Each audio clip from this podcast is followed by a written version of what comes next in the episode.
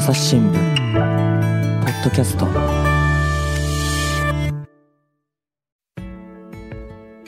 朝日新聞の神田大輔です、えー今北海道でですね核のゴミをめぐる問題というのが議論になっています。この点につきまして北海道報道センターの伊沢健二記者に聞いていきます。伊沢さんよろしくお願いします。よろしくお願いします。はい、えーというわけでですねまず冒頭ちょっと皆さんお聞きいただきたい音声があるんですがこちらです。文献調査に臨むよという思いもね、えー皆さんの前で、えー説明させてもらった中で理解できる方と理解できない方に今現在でも分かれてる。だその肌感覚でその過半数の皆さんから私はあの感じ取ってるんでね、まあ、ここはあの私の判断で、え文献調査に応募しましょう。と。うんということで、ですね、まあ、あのどなたか男性が文献調査に関して、肌感覚で、えー感じているところではうんぬんという話をしてるんですが、伊沢さんね、これはどなたのどういう発言なんですかね？これはですね、あの、北海道寿都町というところの町長の片岡春夫さんが、えー住民説明会で、えー話した発言の、うん。お取材後に話した発言です。うんうんうんうんこれ、文献調査っていうのは、何のことを言ってるんですかね？はい。あの、核のゴミと呼ばれる、うん原発で電気を作った後に出てしまう、はい、あの、極めて放射性物質の、あの、濃度が高いうんうん危険な物質があるんですけれども、はい、えっと、これをまあどこかに処分しなければいけないと。うん、で。日本の、うんえー日本の、まあ、どこで処分するのかという時にですね、うんうんうんうんえっと、その適地を選ぶときに、うんまず最初にする調査というのが、うんこの文献調査です。なるほどね。だからその原発でもって電力を作った、あ作る、その後で、えーゴミが出ると。そのゴミ、どこに捨てようかっていうときに、えーその調査をする。これで今、その北海道の寿都町っていう町、町ですね。で、あともう一つあるんでしたね。はい。えっと、鴨江内村っていうというですねところです。ね。うんはい。その2つが、まあ、その候補となっている、なるプロセスにある。で、今聞いてもらったのは、その寿都町長のお話なんですよね。はい、そうです。えーとでね、言ってたことなんですけれども、その肌感覚で過半数の皆さんから、私は、まあ、あの文献調査にね、えー進んでいくっていうことを理解している、そういうふうに感じ取っているっていうことを、町長おっしゃっていたわけですよね。はい、そうです。うーん、何ですか、肌感覚って？これはですね、うんあの、なかなか取材する側にとっても、こう、何なんだろうっていうのがあってですね。ああ、ね、みんな思いますよね、あのーそれはね。そうですよね。うんえっ、と、まあ、町長が言うには、はい。えっ、と、まあ、長い間、こう、町長を務めてきた実績があるんですけれども、うんまあ、それで町民がどういった考えを持っているのかっていうのはですね、もう経験上顔を見ればわかる。肌感覚でわかると。うんだから、まあ自分の意見に賛同しているってことも、今回の文献調査の応募に向けては肌感覚でわかると。うんそういった説明を繰り返していました。これね、10月にあった住民説明会の後で、まあ、伊沢さんを含む記者にえー囲まれてね、いわゆるぶら下がり取材っていうのをやった時の町長の発言なんですよね。え、そうです。伊沢さんはその辺に関してはですね、追加で質問なんかしなかったですか？あ、そうですね。やはり、肌感覚で決めるっていうのはですね、うん町民の方々もですね、実際にその住民説明会に参加した方々もですね、それはおかしいんじゃないかと。まあそうですよね。賛成うん、反対、どちらが多いんだっていうのはですね、やっぱり数字で示した方が、そりゃそうですよ。わかりやすいということで、あの、そういった趣旨の質問を、あの僕は、この発言の後うに、ん町長にまあ、突っ込みを入れるというかですね、そういう質問を。まああれですよね、だから要するに住民投票という形で、このね、えええー核のゴミのうを受け入れることに賛成か反対かっていうのを聞けばいいんじゃないのかっていうことを町長に問いただしたんですよね。そうです。はい。うんうんどんな返事でした？えっと、まあ、結論から言うと、うん。肌感覚っていうのを重視するっていうのは変わらないわけで、あそこは変わらず。住民投票は、あー実施しないと、必要ないと。うんうんうん、そういったあー主張というか、回答でしうんた。だからそのね、肌感覚っていう物言いがまさにそこら辺を表しているというか、私は町民の考えていることは分かるんだと、まあ、こんな感じに受け取れますよね。そうですね、はい。うん、伊沢さんもそんな風に感じました？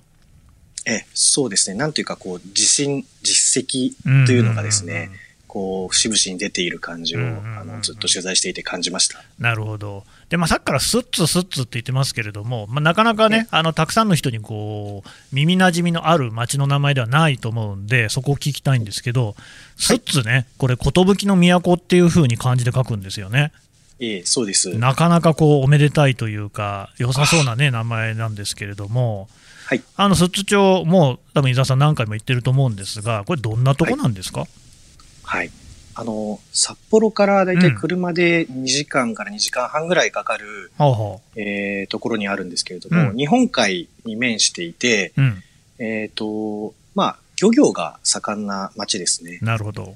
うんうん。えで、ホッケとか、ウニとか、うんあと、牡蠣、うんまあ、秋だったら鮭とかですね。いいですね。えーうん美味しいものがたくさん取れる町で、はいはいはいはい。えー実際に私も取材に行って、うん。えっ、と、まあ、ホッケや鮭、えーウニもいただいたことはあります。え、ウニ食べたんですか？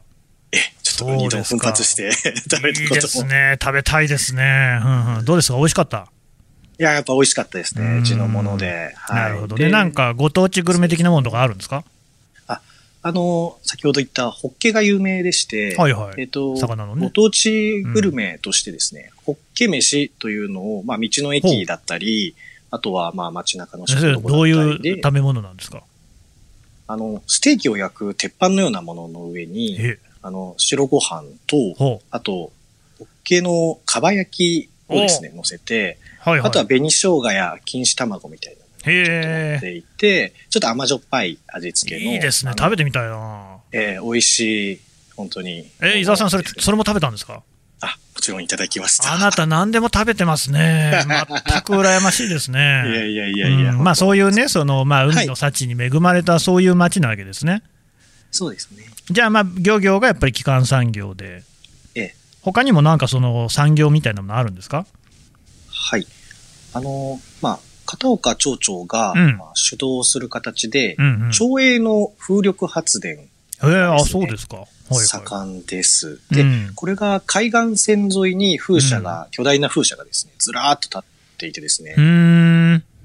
というのは風が強いんですね、この土地というのは。そうなんですね。ええはいそれを活用して、まあ、電気を自分たちで作って、それを売って、町の収入として、まあ、稼いでいる。そういった、道内でも先進的な自治体と言えますね。いや、だから風力発電でね、電気作っている、そういう、まあ、いわばクリーンエネルギー、まあ、原子力発電もクリーンエネルギーっていう見方もありますけれども、そのゴミをね、またそこで引き受けよう、だからその漁業であったり、風力発電で収入あるにもかかわらず、さらにそこも引き受けようっていう、そういう話になってるんですか？はい、そうなんです。うーんそうなるとこう、いよいよ気になってくるのが、この片岡さんというね、町長がどんな人なのかってことなんですけれども、ちょっと知ってることを教えてください。はい。あの、もともと寿都町出身ではなく、あそうなんですか。えっと、はい。うんえっと、まあ、今71歳でいらっしゃるんですけれども、はいはい。えっと、旭川出身で、ああ、北海道のね、第二の都市ですね。はいええええで、あの、スッツには、あの、なんていうか、え縁がない方だったんですね。ほら。うんうん。それが、まあ、あの、東京の大学を卒業した後に、はいその東京で、えっ、と、なんか、インテリア卸会社の営業マンを勤めて、それで、えっ、と、26歳の時に、うんまあ、北海道に戻ろうっていうことになり、うん。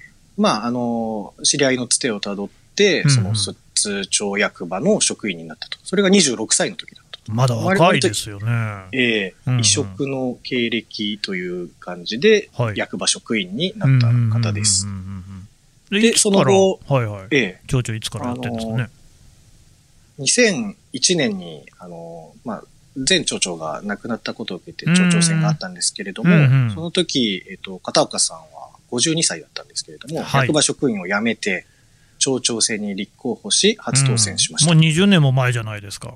そうなんです。それ以来、えっと、4回連続無投票で当選して、今、あー5期目ですね。無投票ね、まあこれ、あの特にね、地方の場合は無投票でね、首長が決まるっていうケースはかなり多いですもんね、はい、そうですね。ここもそうだと。はいはい、うんうんうんうん、で、えー現在、5期目。そうです。なるほど、まあね、さっき資料見たところ、寿都町っていうのは人口が2900人ぐらいってことですから、まあ、コンパクトな自治体ですけれども、5期もね、あの町長を務めてるっていうことになると、そりゃもう、あの町の人は誰でも知ってる顔役っていうことではあるんでしょうね。えーおっしゃる通りですね。うん本当に、あの、もう町長といえば片岡さんとなるほどね。ね。であのどうですか、例えば人柄なんていうのは、あの知ってる人なんかの話、聞いてますか？あそうですね。あの、まあ、若い時代からこうん。う付き合いのある方とかに話を聞くとですね、うん、まあ、えっ、と、なんていうか、せ性格なんでしょうか、行くところまで行ってしまうというかですね、ほう。そういう、こう、突破力のある方のようで、えっと、それが、あの、ちょっと根を詰めすぎてしまったのか、うん。パチンコをするとですね、こう、朝からこうずーっと、続けてしまうような、えーちょっと待ってください、パチンコの話ですか？ああ、すいませんい。やいや、パチンコもいいんですよ、パチンコでもいいんですけど、やっぱりちょっと熱しやすい、のめり込みやすいみたいなところがあるっていう、そういうことであすよね。そうですね。そうですねえなるほど。のめり込みやすい方ですね。まあ、でもあれでしょ、そのまあ、パチンコだけじゃなくって、そのはい東京の方でね、インテリアの営業マンとして鳴らしたっていうわけですから、そういうそのビジネスセンスみたいなのも持っている人だと。そうですね、うんはい。いかに稼ぐかというのをですね、あの、うん街を運営する中でも常々考えている方ほうです。ほうほう例えばどんなことですか？あの、先ほど申し上げた風力発電でいかに稼ぐかあもあそうですし、ね。うんうん。あの、地場の、えっ、と、まあ、海産物ですね。うん。これを返礼品としたふるさと納税ほう。を結構、あの、全国的に売り込んでいて、ね、道内でもうん有数の、あの、ふるさと納税による収入がある自治体としてもうん有名です。うんうん。うんうんなるほど。じゃあ、そのひょっとすると、その核のゴミっていうものを受け入れる、まあ、受け入れるというか、受け入れる前のね、文献調査っていうのに乗り出すっていうのも、そのビジネスマン的な感覚から乗り出したっていうことなんですか？はい。あの、そういったあことが多分取材でも分かってきていてですね。取材でも分かってる？はい。うんあの、町の議会で、あの、非公開で開かれている、えっ、と、全員協議会という、まあ、町長や町議さんが集まって、えーうんいろいろ話し合う場があるんですけれども、はい。まあ、取材を進めていく中で、そこでどういった発言を町長がしていたかっていうのが分かってきまして、えこの一節を紹介いたします。えはい、お願いします。あの、国のですね、うんエネルギー産、えっ、と、あエネルギーし、資源エネルギー庁ですね。資源エネルギー庁で一番困っているのは、うんやっぱり核のゴミの処理の問題なんです。はい。これは、うん、私はくすぐってあげましょうと。くすぐられるんではなく、くすぐってやろうと。くすぐ国の弱いところを。はあ。はい。私はビジビジネスとして考えていると。うん。で、くすぐった先にですね、うん。洋上風車を浮上させたいと。そう話していたことが分かりました。なんかね、いくつか気になる表、ね、フレーズがあったんですけれども、はい。まずはその国の弱いところをくすぐってやろうと、くすぐられるのではなくくすぐってやろうとっていうのは、えーとまあ、こちらの側から、つまり寿都町の側から国の弱みをこうなんかこう、なでなでしてやろうみたいな、そういう感じのことなんですかね。あ、その通りです。なるほど。でね、その次に、それで洋上風車を浮上させるって言ってますけど、はい。洋上風車って何ですか？これはですね、あの、片岡町長がもともと力を入れている、はい陸上の、陸上に立つ風力発電、風車ですね。うんあるんでしょ、それは。うんええそれは好調なんですけれども、はいはい。今度、あの、今後ですね、あの、販売価格が、あの、どんどん下がっていくというふうに、えー見込まれています。うんえっと、そうするとですね、あの、当然のことながら町の収入が減ってしまうので、うん新たな財源が欲しいと。うんその時に目をつけたのが、あの、片岡さんは、今度は海の上に風車を建設して収入を伸ばそうと。すごい、やっぱりやり手ですね。そうですね。これもやはり、あの、町長のビジネス感覚という、うんそういうところですね。うーん。ただですね、はいその、まあ、洋上風車を建てたいっていう自治体は、スッツに限らず全国いろいろあってですね。あ、そうなんですね。うんえーどちらかというと、スッツは遅れを取っていますと。おお。で、そのことがですね、あの、まあ、えっ、と、経済産業省の職員をこう招いた勉強会なんかで、うん。なんとなく分かってきてですね。うんうんうん、で、かつ、その時に知ったのが、あの、今回の核のゴミの処分の問題でした。ん。なるほどね、じゃあ、そのはい。核のゴミを引き受ければ、きっとその洋上風車に関して、寿都町にとってね、都合のいい感じになるんじゃないかなっていうことを期待していた、そういうことですか？はい、その通りです。なるほど。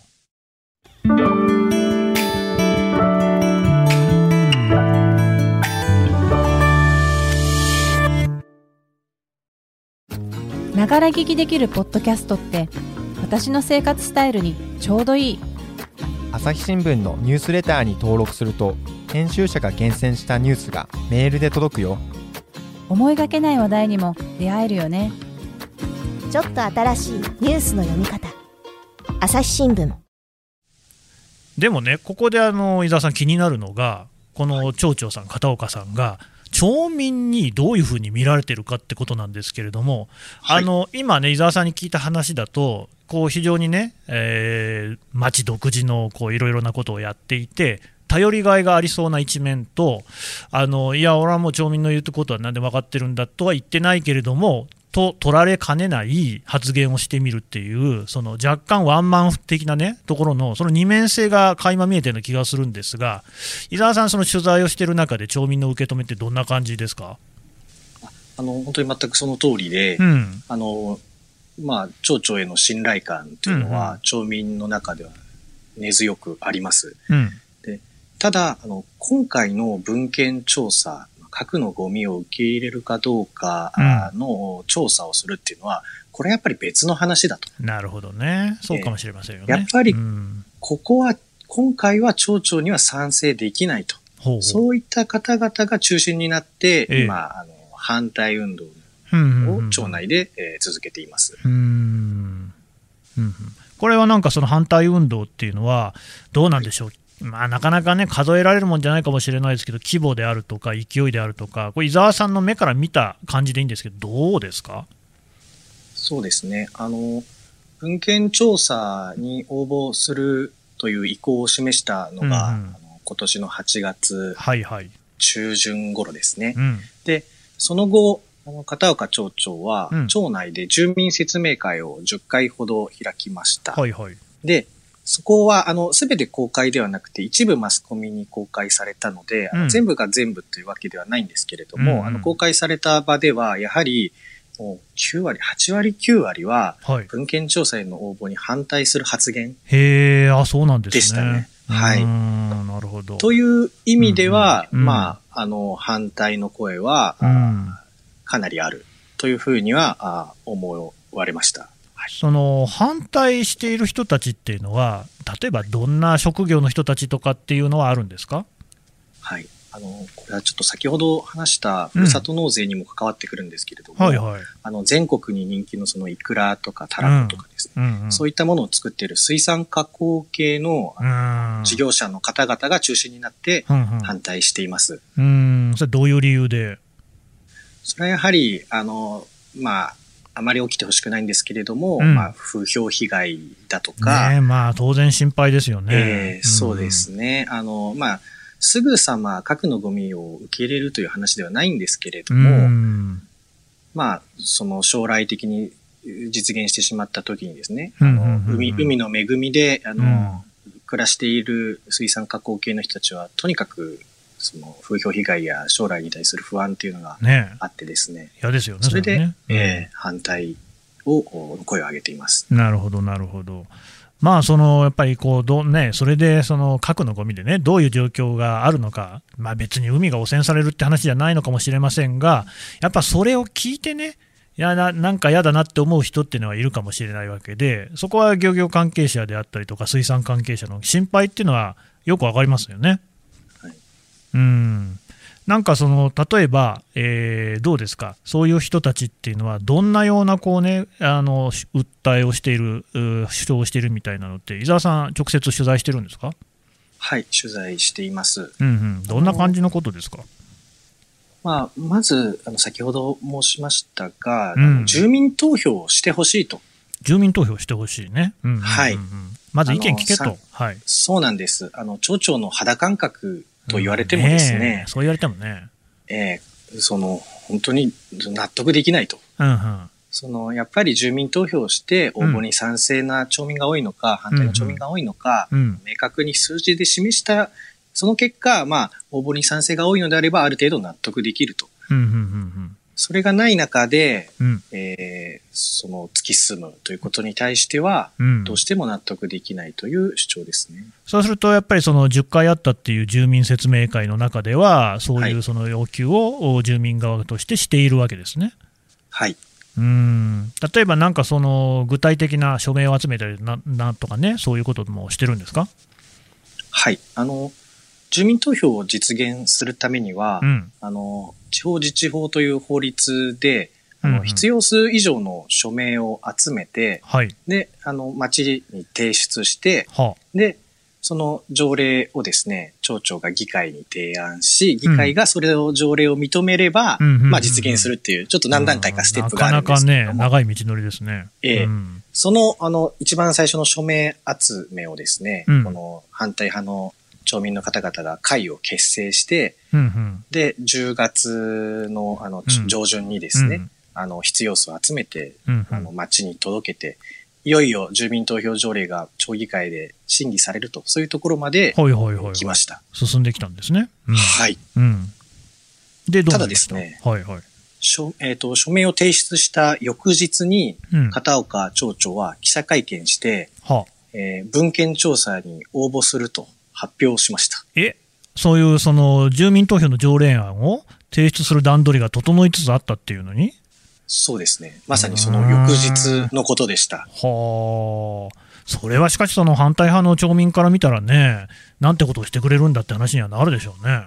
そうなんですね。うん本当に怒り心頭という感じで、あの、対立をそれまでもしてたんですけれど、よりその溝が深くなってしまったなっていうのをちょっと見ていて思いました。うんうんでちなみにその住民投票条例案はその後どうなったんですか？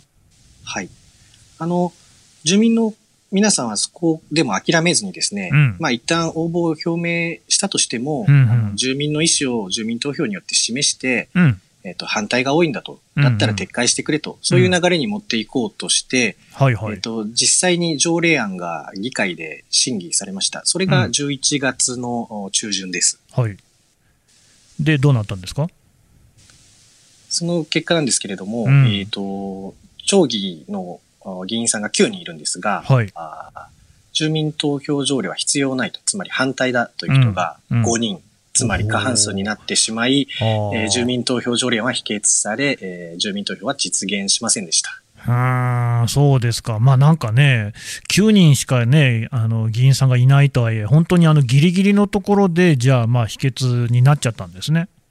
そうなんですね。うーん。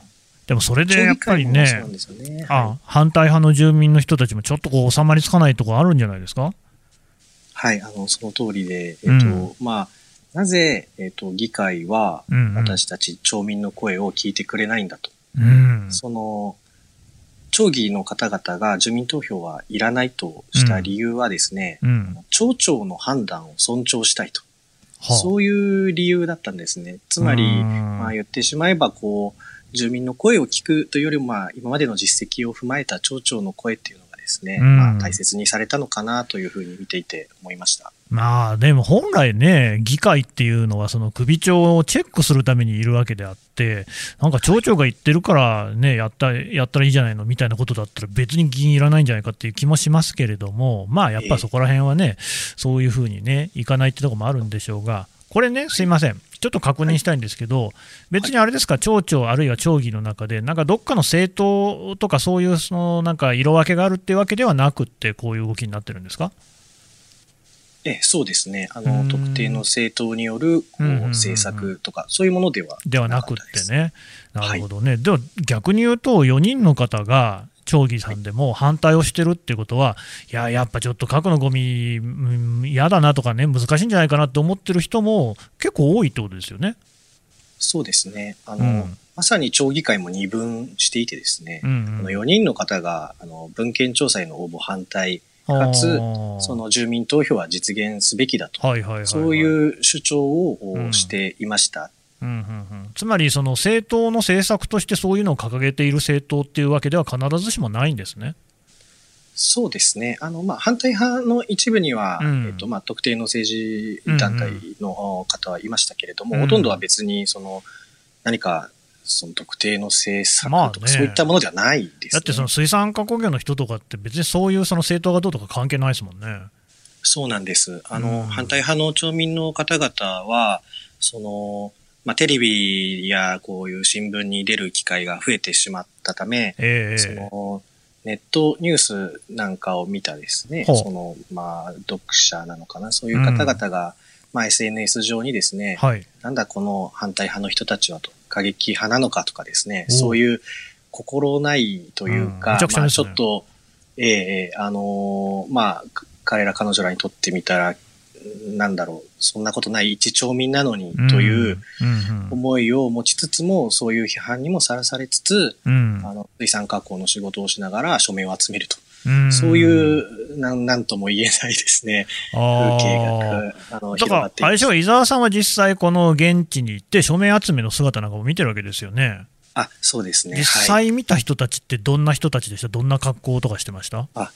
もう本当にあの、ちょうどですね、署名集めしていた時期が、うん鮭が取れるシーズンだったんですね。いいですね、美味しいですね、最近ね。秋ですね大きい美味しいですねはいはい。でも水産加工の方々はですね、そのイクラを作ったり、その鮭の加工品を作ったり、うんうん本当に超と言える繁忙期でした。繁忙期ね、忙しいわけだ。ええ忙しい。んですね。えそれで、えまあ、その仕事の合間に、その署名集めをしたり、あと、実際に役場に署名を提出しに来た時も、うん。あの、作業服、そのエプロンつけてですねそれと、あと白い長靴ちょっと汚れた、多分、あの、工場から直接来たんだろうなっていう、そういった方々が、うんうん署名を役場に届けていたなるほどというねこ。とです。別にだからあれですね、これまあだからこれが悪いってんじゃないけれども、どこそこ労働組合っていう、こうね、むしろ旗、上り旗が上がってたっていうわけじゃないわけですよね。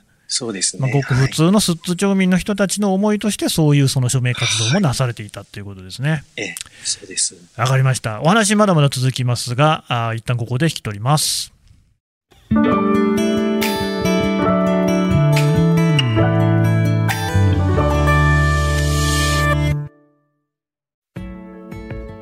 この番組へのご意見ご感想をメールで募集しています podcast at 朝日 .com